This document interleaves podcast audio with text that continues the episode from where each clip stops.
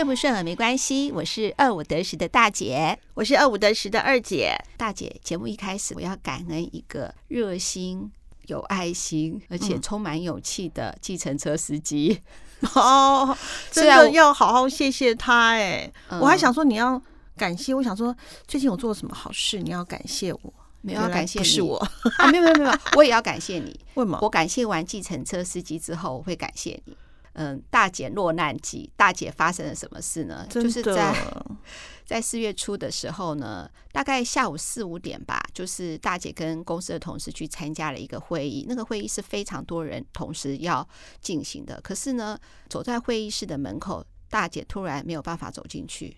嗯，因为大姐呢想要拉肚子。嗯，这是非常急的哦。嗯嗯，我懂，因为我有肠燥症，对于拉肚子各种状况我都很很了。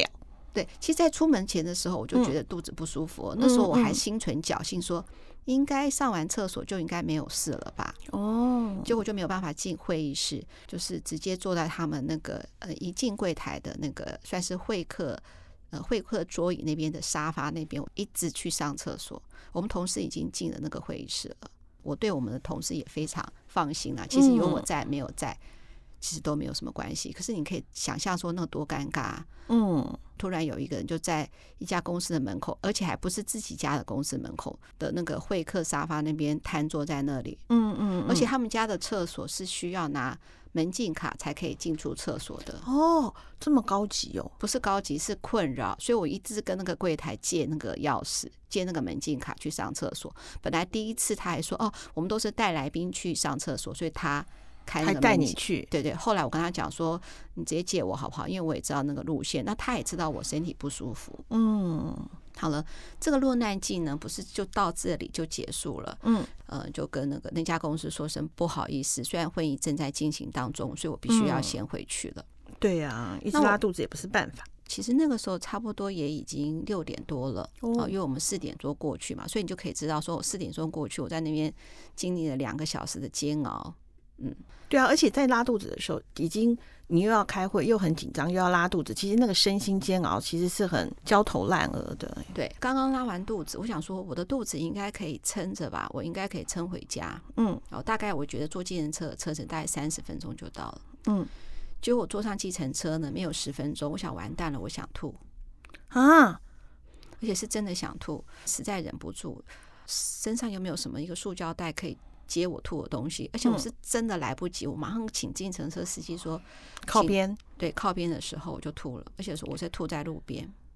啊，他不会以为你喝酒了吧？果然，他出来就问说：“小姐，你喝酒吗？”我说：“没有。”我吐的身上都是，很可怕吧？哦，那是真的是因为你一直憋着，一直憋着，到后来后来呢？嗯，就吐了。嗯、对，后来那个计程车司机很伟大的，嗯、他让我上车，载我回家。哎，这真的是在疫情这个时候，他非常伟大哎。对，他没把你丢包哎。嗯，我下车的时候，当然我就马上拿那个呃酒精啊、酒精呃湿纸巾啊，把他的车子擦。但他有跟我讲说，哎，其实没有沾到车子多少。嗯，然后我就拿一千五百块给他，我觉得这是很合理的嘛。对，他要清车子。对，就他说没有啊，没有沾到啊。然后我给他一千五，他就说不要。那我后来就给他五百块。嗯，他后来还去找我钱呢。哎呦，我觉得这个，我觉得难怪人家说台湾最美丽的风景是人。我觉得那个计程车司机真的很好。请问一下，你有他的车牌吗？我忘了，那个时候非常狼狈啊，没有记下车牌。你是你是随机拦的吗？随机拦的。哦，但这就是个无名英雄啊。对。后来呢，我就谢谢他。嗯嗯，然后他就说了一句话，说人生病嘛，难免就走了。哎呦，他真是好伟大，好暖心哦。长得帅不帅？哇！我现在没有注意到他帅不帅，我只从头到尾都是缓冲一下真的很不好气氛嘛。知道那个？我懂，我懂，我真真心懂。那大姐讲了那么多呢，也要提醒我们的真爱，就是后来我去看了医生，医生说这两个月是诺罗病毒的高峰期。嗯嗯，所以请大家千万要小心，尤其是在今年诺罗病毒就医的人特别多，因为大家都误会了，嗯，就是酒精，大家认为用酒精消毒。就会忘了洗手这件事情，嗯，所以说一定要洗手，酒精用肥皂洗手哦，对，或是洗手乳，而不是干洗手哦。嗯嗯嗯。为什么？因为酒精或者是干洗手，应该是在说你没有办法洗手的状况之下，一个权权衡之计。对。但是不代表说酒精可以取代洗手，所以请我们真爱们一定要。而且后来我也搜寻了相关新闻，每周都有十万人感染腹泻这个问题。台湾吗？台湾啊，真的是，哎呀，好可怕哦！我待会也要把这个新闻贴在我们的两个人的群组。里面让小朋友都看一下，没有，我觉得十万人，我觉得也可以十万人呢、欸，我觉得也可以贴在我们的脸书吧，我们那个每次按赞无法破百的脸书吧，真爱们去按个赞吧，在我们的脸书。好，那今天我们节目呢是要进行什么？是我们听众最爱的单元，就是回答听众的来信。嗯，那这封来信的话，是不是就可以请我们的二姐念一下喽？好啊。大姐、二姐好！偶然间听到你们的节目，一听就爱上，觉得大姐跟二姐的想法都很有智慧、很客观。有时就连非当事人的我也能感受到陷入困境后又有种豁然开朗的感觉，在漆黑的世界里找到了出口。真心希望你们的节目能一直一直下去。会来信是因为我身边没有适合询问的对象，我也不知道该怎么办。在我小的时候，爸妈为了打拼事业，很少长时间跟我相处，更别说聊天说话了。我也因为从小看着他们辛苦把我抚养长大，因而养成我听话、乖巧、不吵闹的个性。常常他们说什么，我就做什么。在他们眼里，我就是一个贴心、善解人意的女儿，即使委屈也会放在心里不说。正因为如此，爸妈担心我未来步入婚姻会吃亏，常常会问我与男友相处的情形，初步判断男友是否是一位贴心可以依靠的对象。然而，男友有空来我家坐坐的时候，爸妈就会问男友很多问题。虽然男友嘴巴上说没关系，但我在一旁其实压力非常大，怕男友做了什么被我爸妈扣了印象分数，又或者我爸妈的动作会不会让我的男友对我的爸妈有误会甚至反感，但我又不敢也不能插嘴。然而，男友回家后，爸妈就会开始跟我说男友哪些行为要改进，或是穿着怎么样、身材如何等等，要我跟他说，要他留意。一点给人的印象要得体，不可以太轻浮等等。我清楚了解我的原生家庭给我的无形压力，所以会不自觉不想多说什么，或者说些善意的谎言，甚至直接隐瞒。身边的朋友也跟我说，很多事情当事人自觉比旁观者要求更来的有效果，所以很少跟男友提出要求，怕会造成反效果。就像我对我爸妈那样。由于我的个性安静内向，很少与人争执，男友的个性也是温和，但并不是没有主见的人。与他交往一年多来，不曾看见他发过脾气。意见不同时，也尊重我的选择。然而，爸妈却要我试探他的脾气底线到底在哪里，甚至要我三不五时刁难他一下，给他一点苦头吃，不要时时都顺着他，放纵他。因为他们一致认为，一个女儿辛苦长大，如果让男生轻而易举的就追走，怕他会不珍惜。我其实我懂爸妈的意思，也能理解，也知道他们这样做是出自于对女儿的关心，怕我遇人不熟。但我不喜欢用强迫甚至试探的方式来对待我身边的人，况且这也不是我擅长的事情。但我又不晓得这样的事情要怎么处理才会比较恰当。也让我爸妈放心，也不会造成男友的困扰。我也知道我爸妈对我的管教方式与男友爸妈对他的管教家庭方式完全是天差地远。我爸妈比较传统，偏向保守，觉得小时候没教好。长大会走偏，也可能因为我是女孩子，比较容易受欺负，所以比较严格控制我的交友状况，甚至我的行踪。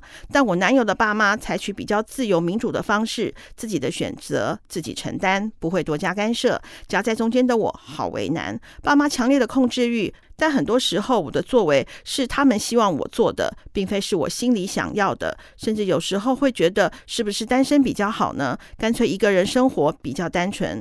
大姐、二姐，真的抱歉，第一次来信就说了那么多负面情绪的事。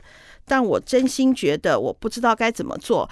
才能拉近爸妈与男友的感情，不要老是用试探的方式或是预设立场的角度的想法来看待一个人。最后还是要麻烦大姐、二姐看我的来信之后，是否能给予我更多满满的力量面对。谢谢，祝大姐、二姐永远快乐、青春美丽。正在烦恼的小八，可爱的小八，首先呢，大姐给你鼓励，然后呢，也要跟你说你好棒哦，至少你愿意写这封信，嗯嗯，来告诉我们你心里面的烦恼，嗯。那这一集的话呢，一定要由二姐来主讲。因为呢，大姐的女儿目前还是母胎单身，有关这种部分的话，可能二姐就比较有经验。但是呢，大姐呢，其实也有准备了一些故事，也是从我的朋友那边听来的，还有从我的同事那边提供过来的，也想把这些故事说给你听。那我们是不是先请二姐来讲喽？嗯，好啊，因为我的两个小孩都分别已经有了他们呃的男朋友跟女朋友嘛，那我也就是对他的男女朋友。并没有做太多的干涉，因为我认为说他喜欢的我就喜欢。好，那为什么会这样呢？因为我呃我自己因为离婚嘛，所以我很清楚知道说有很多的事情只有当事人知道。我记得应该是张小燕说的吧。我们的听众真爱知道她是谁吗？就小燕姐啊，她就是一个很资深的综艺教母。嗯、对，然后呢，她曾经说过，我觉得这句话说的真好，就是感情的事情就像穿鞋子一样，好不好穿，舒不舒服，只有当事人最清楚。其实说真的啊，我们旁边的人给了很多的建议，呃，甚至父母很多的强大的干涉的话，其实人家说都会有一种情节叫做罗密欧跟朱丽叶情节，他们本来没那么爱的。但是因为你呢，父母强烈的干涉甚至阻挠，去激化了他们两个反而更想要在一起的决心，这不见得是一件好事。好，那当然每一个父母都有他嗯、在乎的点，那不见得每一个父母我我在乎的，你的小八的父母你可能不在乎，小八父母在乎的可能我认为是还好。还有一个就是我从心里头感觉你父母的控制欲是不是小八？你是独生子女吗？因为我好像没有看到你。信里头有提到你有兄弟姐妹，那如果你是独生子女的话，你爸妈这样子的控制欲，我觉得可能。比较有一个道理哈，那再来，如果不是独生子女，可能你所呈现出来就是你比较软弱，那你的他会觉得啦，那当然可能你并不是，你只是想委曲求全。其实，其实这种父母啊，在很多的呃，在教养上面讲说，他叫做直升机父母啊，其实他就是对我来讲，就是很像人造卫星父母，就是他永远都在你的头顶上，你就像美国总统一样。因为我昨天去看了那个一个很久以前在 Netflix 上面一个很久以前的片子，叫什么？什么绝地救援？不是绝地救援，我忘了一个，反正就是一个打斗片。我那时候才知道说，呃，美国总统的头上永远他们的人造卫星会跟着总统走。嗯，好，所以那个总统一举一动都是被严密监控跟保护的。那同样的，小巴你可能就是你妈心目中的美国总统，所以他永远都盘旋在你的头上，一举一动，他希望能够来保护你。那这个当然就是有的时候父母他已经。很难改变了，那你能不能改变你自己呢？我觉得在这个里，在这封信里头，我看到的就是大部分都是你好无底线的迎合。那你有问问你自己到底要什么吗？其实我们很容易这样。那我们为什么会嗯无底线的迎合呢？有的时候是不是对自己比较没有自信？我记得呃，因为我自己嘛，二姐我自己呢，就是很在乎别人的眼光，我很在乎我同学的眼光。我很在乎其他人的眼光，所以我为了要去让我周围的人都喜欢我，所以我会勉强我自己做一些我原本根本不喜欢做的很多的事情，或者是呃，我刻意的会自嘲啊，让气呃整个的气氛很开心啊，因为我不希望大家讨好我。后来我自己随着我的年龄年纪增长，心灵慢慢强大之后，我慢慢不做这样子的事情。我相信我自己的人格魅力就会吸引到一群。喜欢我的好朋友们，好，然后呢，我看看到说啊，因为你呃看到你爸妈从小辛苦的带呃把你养大，你觉得很不容易，所以你呢，你就会去呃，因为不想要有一些冲突嘛，因为如果比方说你爸妈希望你往东，你往西走的时候，可能父母就会。呃，有一些的管教，那你不想看到这样子的冲突，那你就满足了你爸妈心目中的那个你。但是，嗯，那你自己呢？你真正到底想成为什么样的人哦？因为小八你应该还很年轻，那你这么长的路，你都要做这么把自己消失你自己的个性，去刻意讨好你周围所有的人吗？你这样的逻辑是不是也也有有没有也用在你跟你男朋友身上，或者是除了父母之外，你的？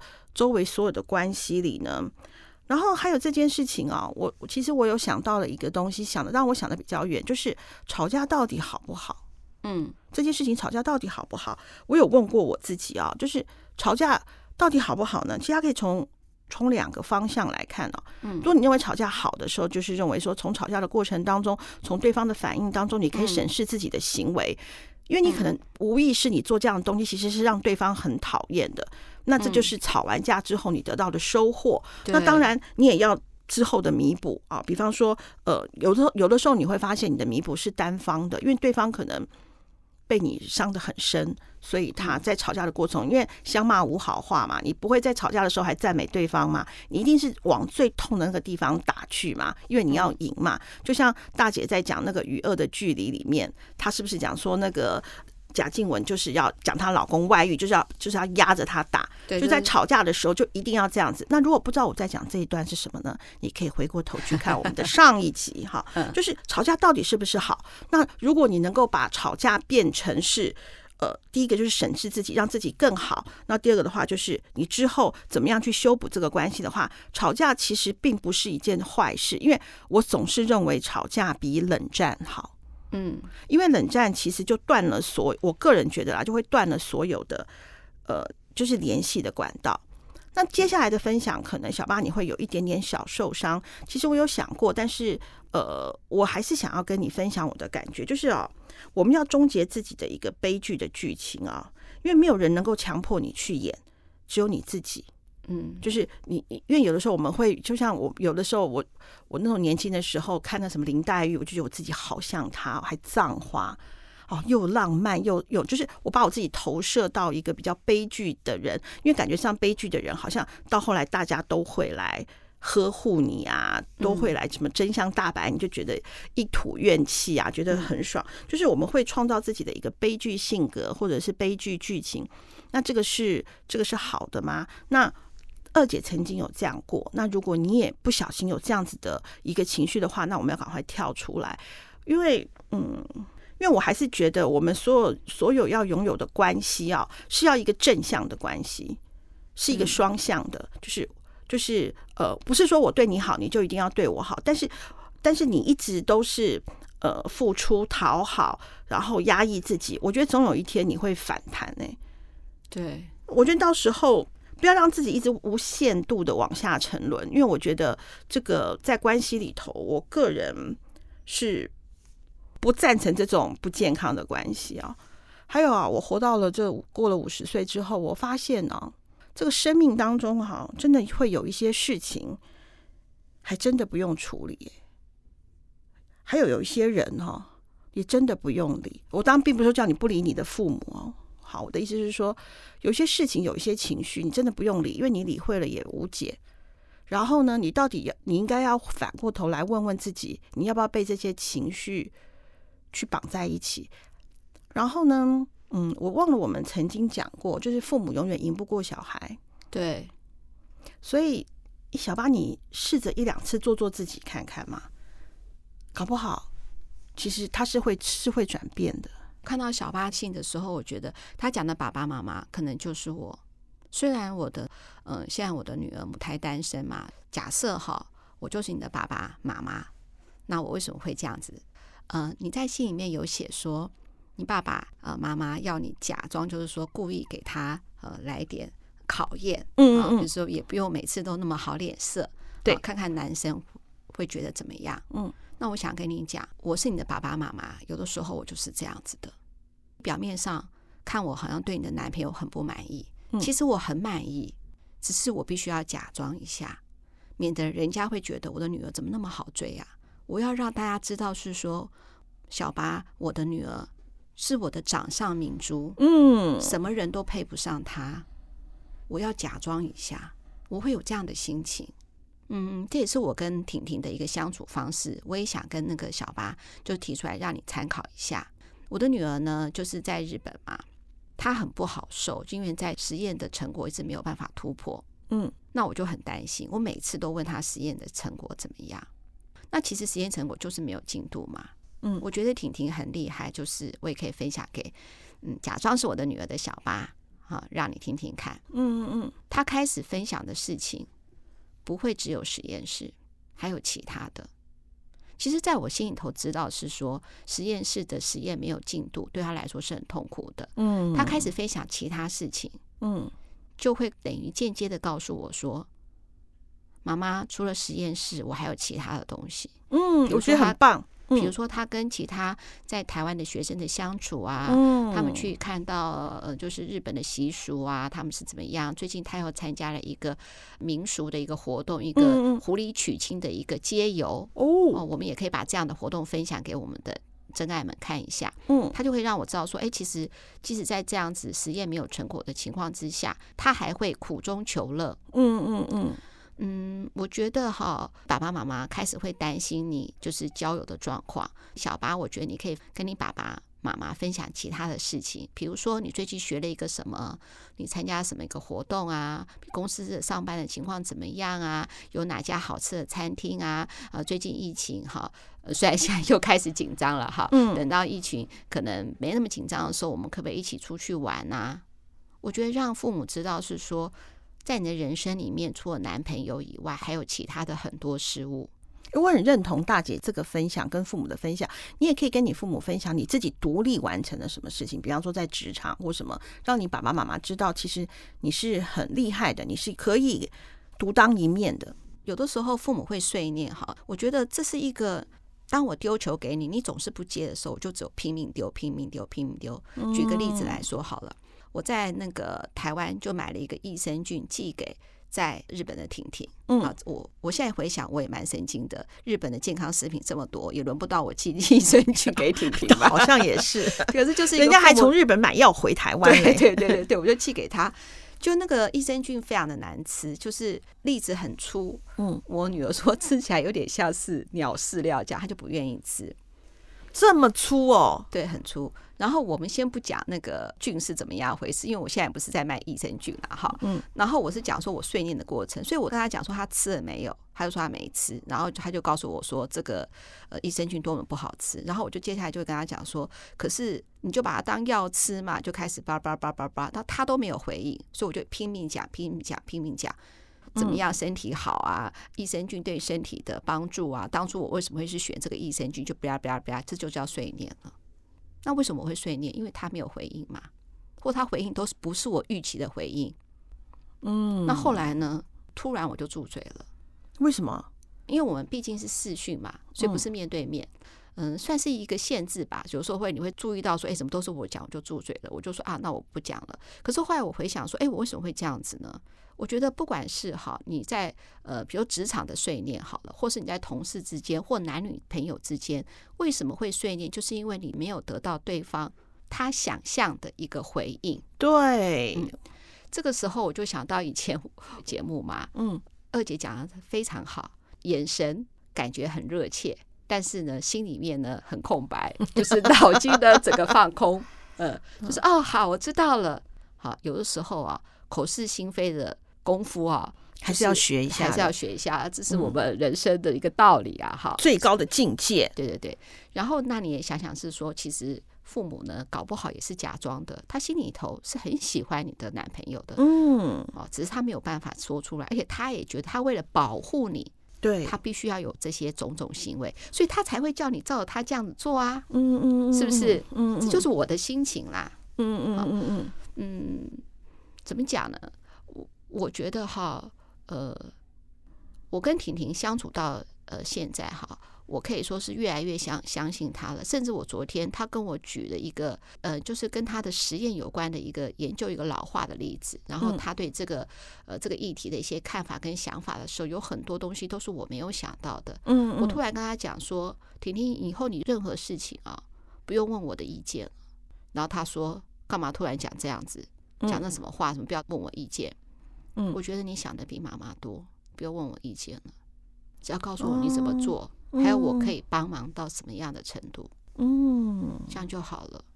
嗯，我最近的心情哈，嗯，呃，也蛮复杂的，就是像看到那个呃小八的来信，也会自省，我好像就是小八的爸爸妈妈一样，有时候所谓的控制欲啊，嗯，我扪心自问，是我自己的一个安全感。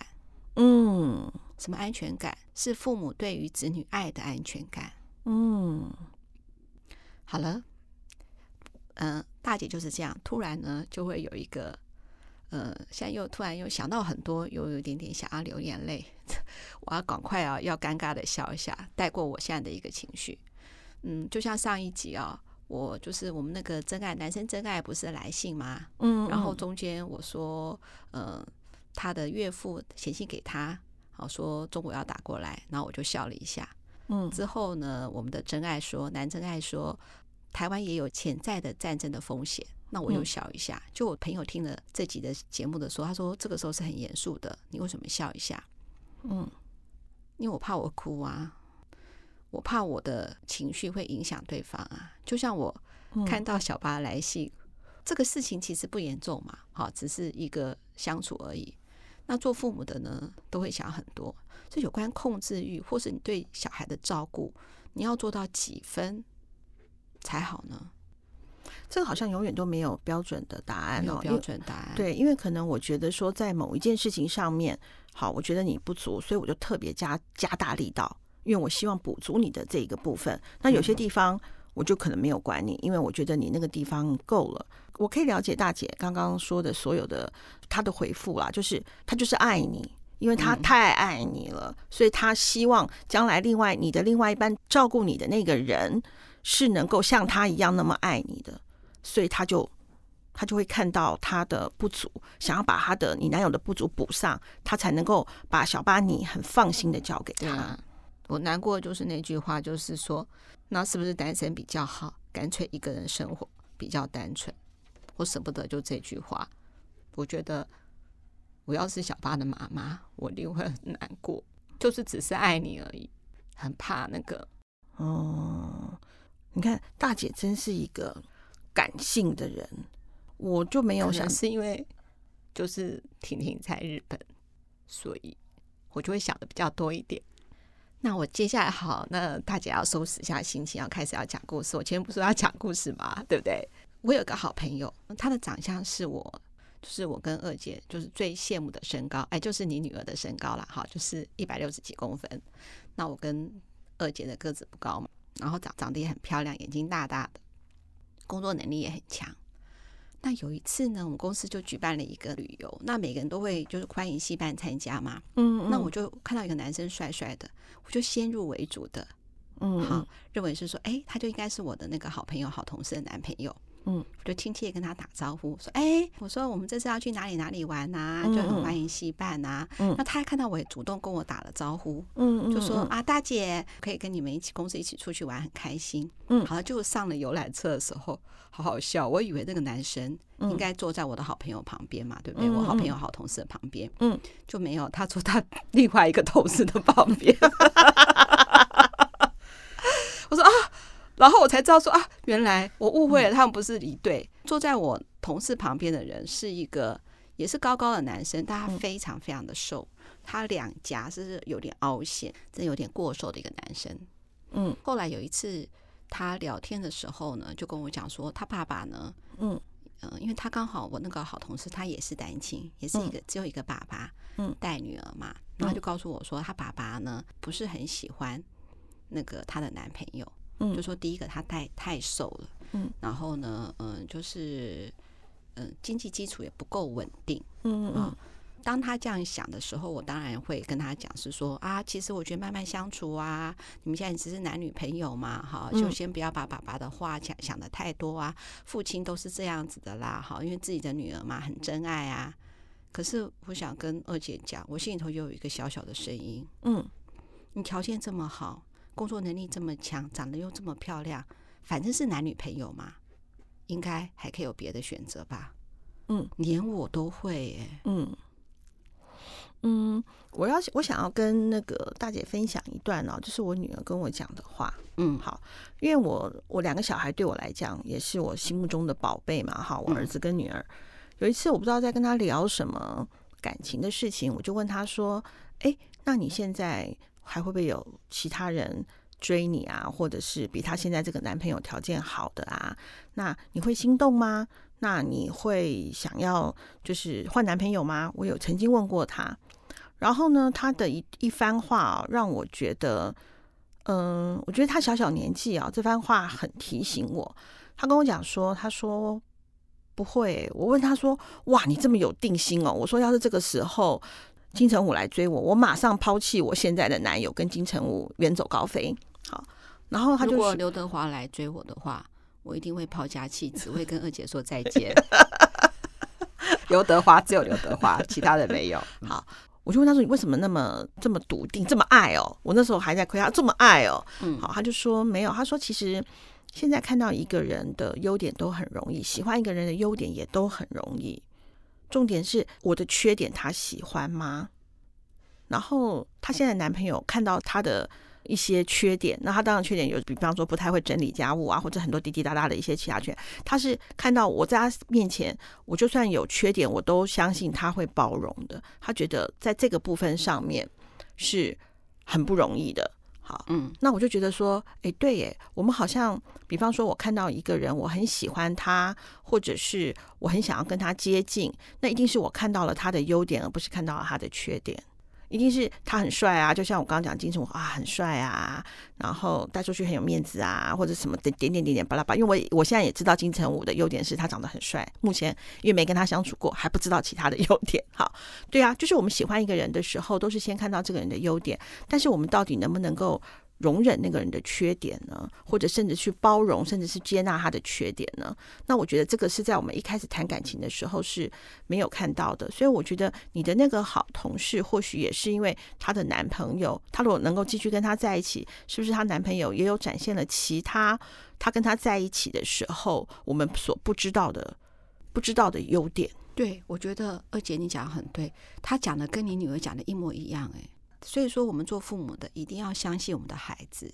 所以我希望小巴妈妈、爸爸妈妈，你看哦，小巴会写这封信，他就跟其他的女孩不一样，他愿意面对问题，寻求解决。对，这个我觉得小巴是确实是非常厉害。当他其实哦，我我常会讲说，当。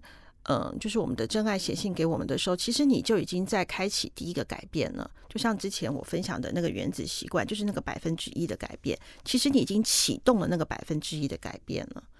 那你启动百分之二的第二个改变呢，就是去我们的脸书 按个赞。第三个改变呢，我要缓和一下气氛，就是我们的大姐又在那边掉眼泪。对呀、啊，刚刚掉眼泪掉的我手足无措。再来，我要第三个改变的站，就是我们要，你要不要吼搭啦一下？感觉 好，我们的真爱跟我们一起参加活动之前，我还是要把我最后这段讲完。就是我觉得小八，嗯，你好棒哦，因为你重视爸爸妈妈。哎、嗯，这个真的是你爸妈要是知道，一定你除了爱你的男友以外，你还重视爸爸妈妈。对。我要掉眼泪也是因为这样子，我觉得小八好好。如果小八是我的女儿更好。又来了又来了，小八你要不要参加我们现在这个活动？对呀，带着你的爸妈，有三人成虎哎，爸妈再加你三个，先先你们三个好了。好，不要说三人成虎，我们先说前面的活动内容什么。二姐来讲一下喽，就是我们有一个那个 Hold 大卖造二点零 Hold 大啦，我们集结了现在当红的 Podcast。嗯，好，那当然，你唯一的遗珠之憾就是二五得是没被，二五得是怎么没有在里面？哈，有台湾通勤第一品牌马克信箱欧马克偷听史多利，还有一个电话不加酱。三尼巴掌等等，你最爱的 Podcast 节目，那个三尼巴掌对于我们唱他那首歌有没有很满意啊？非常满意，真的吗？好，大家可以去听一下那一集三尼巴掌，我们这算夜配。好，他这次会有一个就是呃畅聊你没有想过的一些主题嘛，而且他还有音乐剧场跨界合作单曲演出，而且我们这次的主持人。是我们的金奖主持人内克跟张仰轩，对对对，张仰轩是音乐剧的一个非常知名的一个女演员。然后这次的活动呢，大姐会去看看小巴要不要一起来，我们来相认一下啊、呃。还有其他的真爱啦，对、嗯、我们相爱不是相爱一下，我们应该相会一下，相爱一下也可以呀、啊。对呀、啊，四月十六号星期六晚上七点到十一点在公馆。对，然后呢？刚才二姐讲说三人成虎是什么意思？就是一个人是一千块，两个人的话，一个人就是九百五，三个人的话，一个人就是九百块。其实你可以看到五六个节目了，我真的觉得蛮物超所值的。最重要的是要跟大姐相见欢哦。对啊，有些人会会去吗？四月十六十六号晚上，我要当神秘嘉宾。好，大姐是一定会到啦。好，那我希望是说，我们真爱能够跟我们一起参加这个真的很棒的活动。对，因为你可能一乍听之下好像觉得这个好像有点贵。嗯，我一看也觉得嗯有点贵。后来我我发现，其实，在 Podcast 里面算是数一数二的节目都在这个上面了。台湾通勤第一品牌。因为我自己也有听啦，对啊，我就觉得当三尼巴掌是一定会听的，呃，置入第二次喽。我 是这这个是一定会听的。电话不加酱，对对呀，还有偷听史多利，对对对，马克说书的欧马克，对啊。那我我觉得其实你可以看到很多的 podcast 的一个，除了庐山真面目之外，我觉得它里头的一些很多的分享，我觉得其实嗯，各位真爱就是我们要鼓励台湾的原创，对对对，就像。就像我的出版社以自制书居多，嗯、我不是我不是说版权书不好哦，因为我想要鼓励就是台湾的原创的任何的创作，不论是书籍啊或者是影音，对，嗯，所有的，因为其实做节目到现在第四季了，还好在第三季的时候有婷婷的神救援呢、哦，不然的话，其实基本上我们节目开了八百次天窗了，八百次。好，那还好，就是婷婷她在日本里头，她分享了很多的呃我。二姐完全没有办法分享的主题，不论是动漫啊，或者是其他的呃日本的一些的风土民情，嗯嗯嗯，好，那我觉得都是要在丰富我们听众的耳朵，满足你的在你的通勤的时段里头呃听的这个内容啊。其实呃大姐一直叫我就是把我每我们每次做节目之后，因为呃我我喜欢用手写完之后，手写完之后謄在电脑上。嗯，好，那大姐就叫我拍照。那因为我之前好死不死的呢，就整理了，因为我以为我会搬家，所以我就把很多东西都碎掉了。等我再上再上几集节目之后，大家就可以看到我们是怎么样，呃，录一集节目，我们中间要手写多少资料，去丰富我们，嗯、呃，就是我们的真爱们的。耳朵的饗宴，虽然那个那当然大姐的眼泪也都是真情流露，就是因为看太多遍，内化成为自己的情绪了。呃，那最后哈，我还是要提醒哦，四月十六号，我希望能够看到我们的真爱哦，真的。哎，还有这次你要把你的买票的那个链接会贴在我们的资讯栏，请大家一定要看一下。好，最后二五得十，顺不顺耳没关系，拜拜，拜拜。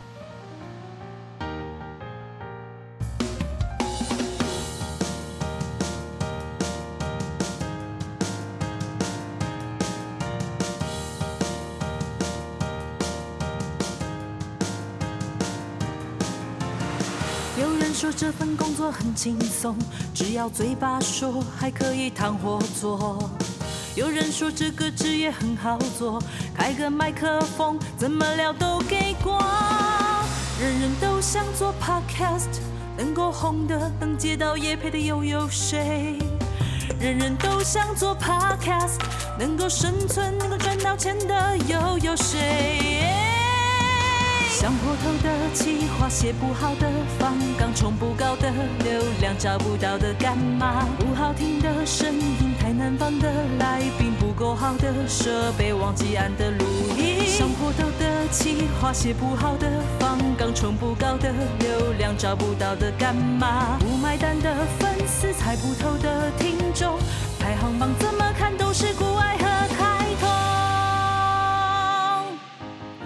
太多，想太多，干脆不要想那么多，拿起你手边的酒，一起大声说：哦，那拉波克，管他听